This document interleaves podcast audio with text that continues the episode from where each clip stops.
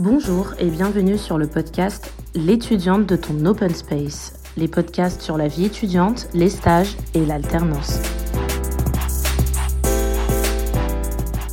Ce podcast est la version audio d'une vidéo YouTube qui s'appelle Je relis ma lettre de motivation pour Disneyland Paris.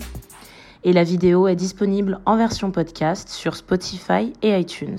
Aujourd'hui, donc, on va parler des lettres de motivation, on va parler des compétences à mettre en avant, comment se démarquer quand on n'a pas ou peu d'expérience et surtout, quelles sont les erreurs à ne pas faire quand on envoie sa candidature.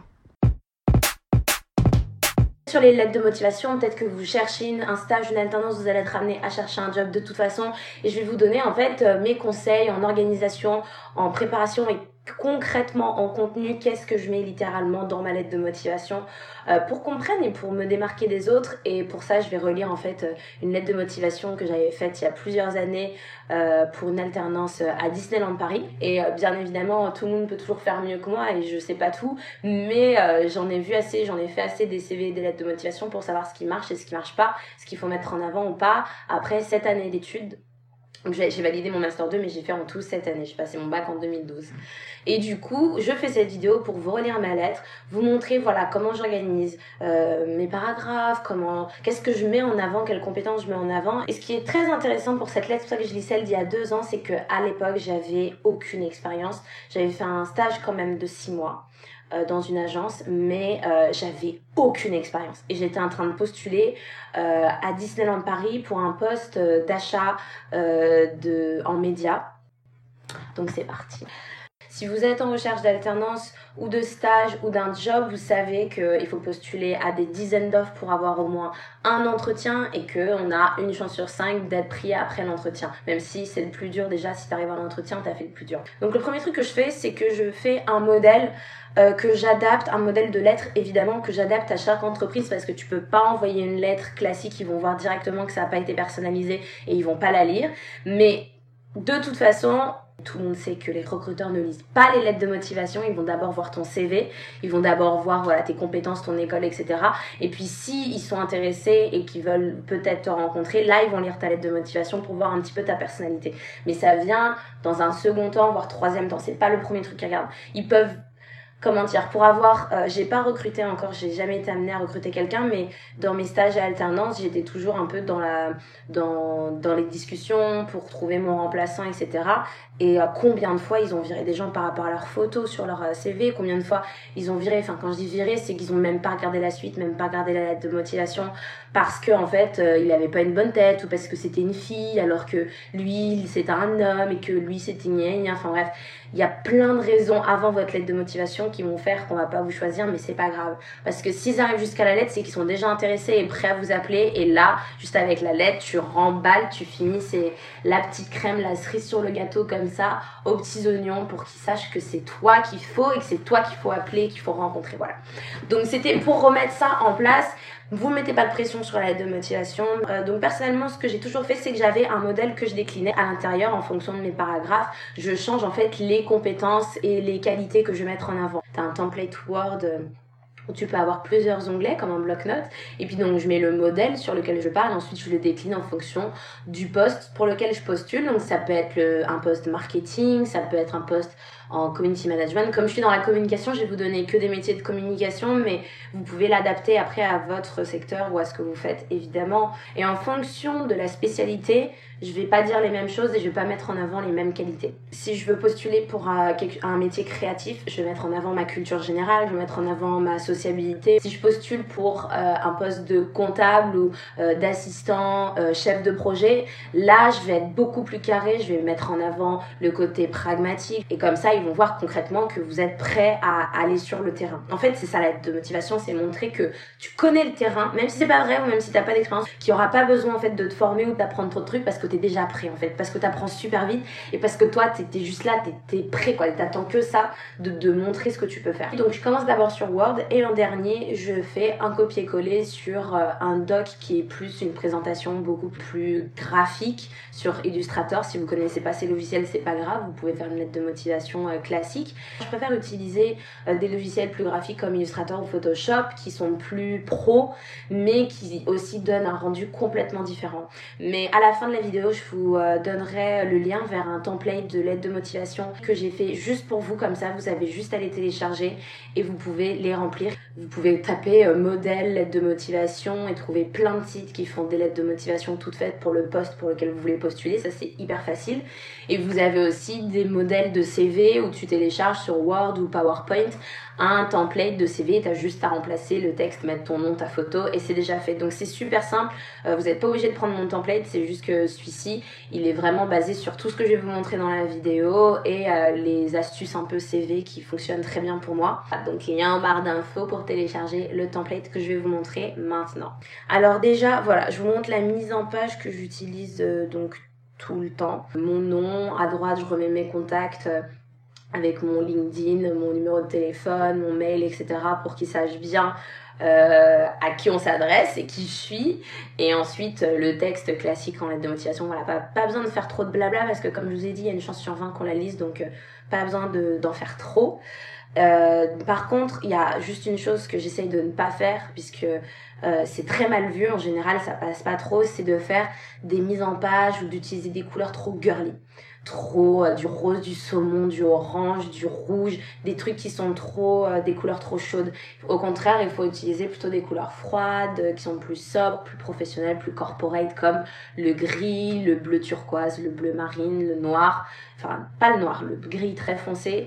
Et voilà des choses qui sont beaucoup plus c'est des couleurs qui sont plus rassurantes et moins agressives. Et je vous jure que ça fait la différence sur un CV même si voilà parfois on se dit ouais moi je suis joviale je suis colorée j'ai envie de mettre des couleurs mais pas des couleurs dans ton mais pas des couleurs dans ta lettre de motivation parce que tu vas juste faire peur. Et on va penser que en fait t'es en mode coloriage et que tu vas en, fait que tu en fais trop. Ok, alors Paris le 11 mai 2017, ça date. Aujourd'hui la lettre que je fais euh, est exactement la même, c'est juste que mes expériences ont changé mais c'est à peu près la même. Je souhaite vous exprimer par cette lettre mon désir de rejoindre votre équipe au sein du pôle, j'arrive pas à lire, au sein du pôle publicité et médias de Disneyland Paris. Donc voilà, dès le début, je personnalise, je mets le nom de l'entreprise et puis comme ça, moi aussi, quand je relis mes lettres, je sais pour qui elle était, euh, celle-ci, c'est plus rapide.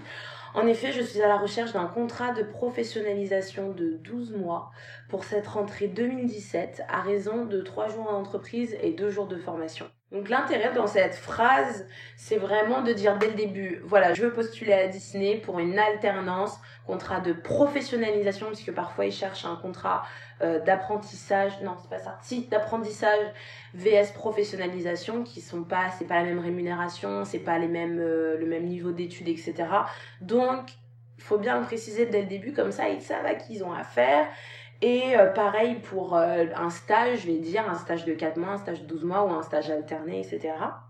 Donc ensuite, une passion pour la création et la communication. En fait, ce que je fais, c'est que dans ma lettre, je fais des paragraphes et je mets un titre à chaque paragraphe. Comme ça, quand ils lisent, parce qu'ils lisent toujours en diagonale, ils savent de quoi je vais parler. Donc mes deux paragraphes, c'est une passion pour la création et la communication. Donc là, il sait que ça va être plutôt moi qui dis, bon voilà, moi j'adore la com, je suis créative, j'ai fait ça qui prouve que je suis créative, etc. Et ensuite, j'ai un deuxième paragraphe à la fin qui est un profil qui correspond à votre recherche, qui est beaucoup plus petit. Là, ils savent que c'est un peu le pourquoi moi et pas quelqu'un d'autre. Donc, en mettant des, titres dans votre lettre, euh, je pense qu'il y a très peu de personnes qui le font. C'est un conseil qu'une prof m'avait donné dans une de mes écoles. Il y a très peu de personnes qui le font, mais au moins ils savent que voilà, vous êtes structuré, que tu sais ce que tu vas dire, que c'est organisé et qui peut, en fait, la lecture est beaucoup plus agréable et, tu t'avances plus facilement en fait. De nature entreprenante et audacieuse, je possède les compétences à la fois rédactionnelles et techniques que j'ai apprises, non, que j'ai acquises après un stage très formateur et enrichissant chez Publicis Media au sein de l'agence Starcom. Donc pourquoi je dis ça? En fait, dès le début, euh, mon, seul argument, mon vrai argument que j'avais quand je suis arrivée à Disney, c'était que j'avais une expérience dans les médias et que du coup, je pouvais travailler dans les médias. Et en fait, de mettre ça au tout début, ça montre que je suis pas une guignole, que j'arrive pas de nulle part et que euh, j'ai vraiment une expérience qui correspond à ce qu'ils recherchent. Tout de suite, en fait, vous posez le cadre de voilà, moi je suis, je rentre dans le moule et je fais, je, je en fait à, à ce que vous recherchez.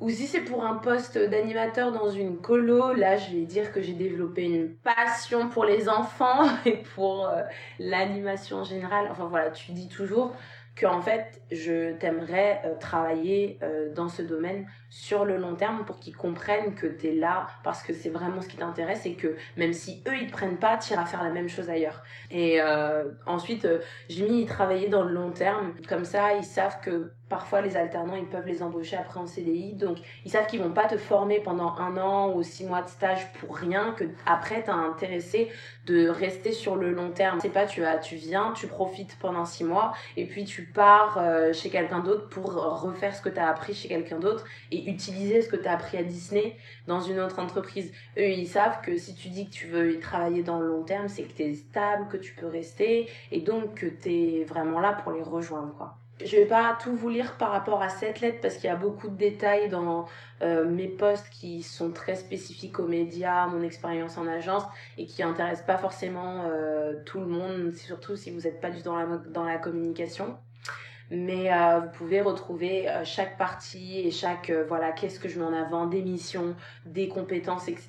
Vous l'avez dans le template. Je vous mets euh, au contact des différents et là vous mettez les personnes avec qui vous étiez en contact. J'ai travaillé pendant tant de temps. Enfin voilà vous l'adaptez à vous mais je vous je vous lis pas tout parce que parfois ça rentre un peu trop dans le technique. Mais je continue. Donc voilà j'explique en fait euh, j'essaye là dans cette phrase de projeter le recruteur dans mon job actuel. Autrement dit, si je devais lui expliquer comment je travaille euh, et s'il devait se projeter, se mettre à ma place dans cette entreprise ou dans mon stage, comment je lui expliquerais et donc je dis voilà, au contact des experts, puisque je travaille avec des experts, j'ai développé des compétences d'analyse, donc parce que bah, je participais à des briefs, et comme ça il sait en fait comment était organisée ma journée. Donc euh, je participais à des briefs, j'allais voir les experts, ensuite j'avais une analyse stratégique, et il sait très bien en fait quelles sont mes capacités, en tout cas comment je travaille, ou comment j'ai travaillé jusqu'à maintenant. Et c'est intéressant parce que, enfin c'est intéressant, je trouve que c'est important de le mettre parce que une fois sur deux, euh, quand tu postules bien pour un truc qui te correspond, en fait, c'est exactement ça qu'il y a dans ton nouveau poste. Donc, il va se dire, waouh, mais trop bien parce que c'est exactement comme ça que nous on travaille. Donc, elle est déjà habituée à travailler comme ça, être en contact avec différentes personnes. Elle va super bien s'intégrer, trop bien. Et c'est ça que, que tu veux mettre en avant ce moment-là. Ensuite, le name dropping. On arrive à la partie la plus importante de la lettre de motivation, le name dropping. Donc en gros, je dis, euh, j'ai participé euh, euh, à des à des campagnes pour divers marques, diverses marques, à l'exemple de Vénus, Gillette, Oral-B, Pampers, etc. Et le name dropping, ça montre en fait que tu sais de quoi tu parles et que tu as été dans des vraies entreprises et que tu es dans le monde du professionnel, tu as travaillé avec des vraies marques, avec des vrais budgets, etc. Euh, des millions, c'est ce que je mets dans la lettre de motivation là, des budgets de millions d'euros annuels, etc. Pour montrer que voilà, j'ai géré de l'argent, je, enfin, géré de l'argent, j'ai alloué des budgets, respecté les budgets, fait des suivis financiers, je suis calée en fait, je sais ce que je fais et tu peux me faire confiance parce que je l'ai déjà fait euh, dans une autre entreprise. Et euh, c'est ça, le, toute la lettre de motivation, c'est ça, c'est de dire aie confiance en moi parce que je sais ce que je fais. Même si c'est pas vrai, même si euh, c'est t'as pas encore eu d'expérience, même si c'est ta première expérience, tu montres au moins que tu es capable, que tu as les épaules et que tu es capable d'assumer, que tu apprends vite et qu'ils peuvent te faire confiance pour ça. Donc les expériences, c'est pas tout. C'est juste que le name dropping, quand tu une expérience, c'est le plus important parce que ils respectent ça, les recruteurs, ils se disent Ah d'accord, elle a travaillé pour Disney. Ah oui, d'accord, ok. Peut-être qu'elle est vraiment calée. Et là, ça les intéresse. Et euh, voilà. Et donc ensuite, je finis avec donc le paragraphe un profil qui correspond à votre recherche. En fait, ce, paragraphe, c'est le paragraphe de conclusion. Ce poste en alternance me correspond tout à fait au vu de mon parcours actuel et je suis intimement convaincue de correspondre au profil que vous recherchez. Donc là, je vais plus jouer sur l'humain dans le sens où euh, voilà, je, je euh, humainement et, euh, et professionnellement, je corresponds à ce que vous recherchez et j'en suis convaincue. Faites-moi confiance, moi je le sais. Peut-être que vous savez pas, mais moi je le sais. Vraiment, c'est ça. Mes salutations distinguées, etc. Et tu tamponnes ton nom et tu envoies. Voilà. Ensuite, il faut voir l'envoi. Ça, c'est la dernière étape et c'est la plus importante puisque c'est la première chose qu'ils vont voir avant d'arriver à lire la lettre que vous avez envoyée. L'envoi, il se fait toujours, euh, si vous le faites euh, par mail, il se fait toujours dans une, un document séparé. N'envoyez jamais un CV et lettre de motivation sur le même euh, doc PDF, donc toujours en format PDF. c'est mieux parce que la qualité est mieux. Euh, si vous l'envoyez en format euh, PDF sur les deux sur deux pages différentes, c'est possible qu'il la voit pas la lettre de motivation. Ce que je fais aussi, c'est que j'ai un texte tout fait quand j'envoie ma candidature par mail que je mets dans le corps euh, du, de l'email qui est en fait un résumé de ma lettre de motivation. Autrement dit, si euh, il, le recruteur voit ta, ton mail parce que tu postules, mais qui, tu sais qu'il va pas lire ta lettre de motivation, il faut au moins qu'en cinq lignes dans l'email, il sache quitter et il sache exactement tout ce que tu viens de dire là. Quelles sont tes compétences concrètement et pourquoi ça t'intéresse et, et pourquoi c'est toi et pas, et pas quelqu'un d'autre? Comme ça, il lit le mail, ça les mails, il les lise euh, en général, je peux pas parler pour tout le monde, mais en général, il lise, donc il va dire, ok, elle a parlé de ça, ça et ça, c'est que cinq lignes, je peux lire cinq lignes, et après, il passe au CV. Et ensuite, on dit souvent aussi que c'est important de montrer que les valeurs de l'entreprise sont importantes pour toi, etc. Franchement, euh, je veux pas être pessimiste et je veux pas gâcher, c'est vrai, hein, il y, a, y, a, une part qui, qui est vraie, parce qu'il faut que tu montres que tu es intéressé par le produit ou le service mais on va pas se mentir, et parfois même là dans l'entreprise, la personne qui lit ta lettre, elle est pas fan de l'entreprise. Donc t'inquiète pas que si tu dis pas euh, pour Disney par exemple, si tu dis pas je suis fan de Mickey depuis des années, ça n'a aucune importance puisque c'est pas ça qu'on te demande. Même si tu vas à Disney, on te demande pas d'être fan de Mickey, on te demande de savoir faire les choses qu'on te demande pour le, enfin qu'on attend de toi pour le poste. Par contre, hein, pour la lettre, ça c'est ce que j'essaye de faire, c'est euh, d'adapter. Euh, je l'ai fait les premières années, après j'ai arrêté quand j'avais plus d'expérience et que c'était moins difficile de trouver. Mais si vous êtes vraiment au tout début, adaptez votre lettre de motivation à la charte graphique de euh, l'entreprise. Donc la charte graphique, c'est les couleurs, la, la police, etc. Si par exemple vous postulez pour Nespresso, vous faites un, une lettre de motivation et un CV tout noir. Voilà, montrez que vous êtes vraiment dans l'esprit de l'entreprise et que vous adaptez, euh, voilà, que c'est spécial, que c'est personnalisé, que ça, voilà, ça met un petit peu de, un petit peu de piment pour eux. ils sont en mode waouh, elle a fait, il a fait ou elle a fait l'effort parce qu'elle s'intéresse vraiment à nous. Et du coup, c'est, t'as plus envie de lire sa lettre et son CV. C'est donc la fin du podcast. J'espère que ça vous aura aidé dans votre recherche et euh, j'espère aussi que vous saurez être indulgent avec moi puisque c'est mon premier podcast. Donc euh, je vais essayer de m'améliorer pour le son, pour les prochains. Je vais essayer euh, d'investir dans du matériel et on verra ce que ça donne donc au prochain épisode. Bonne journée à tous et à très bientôt.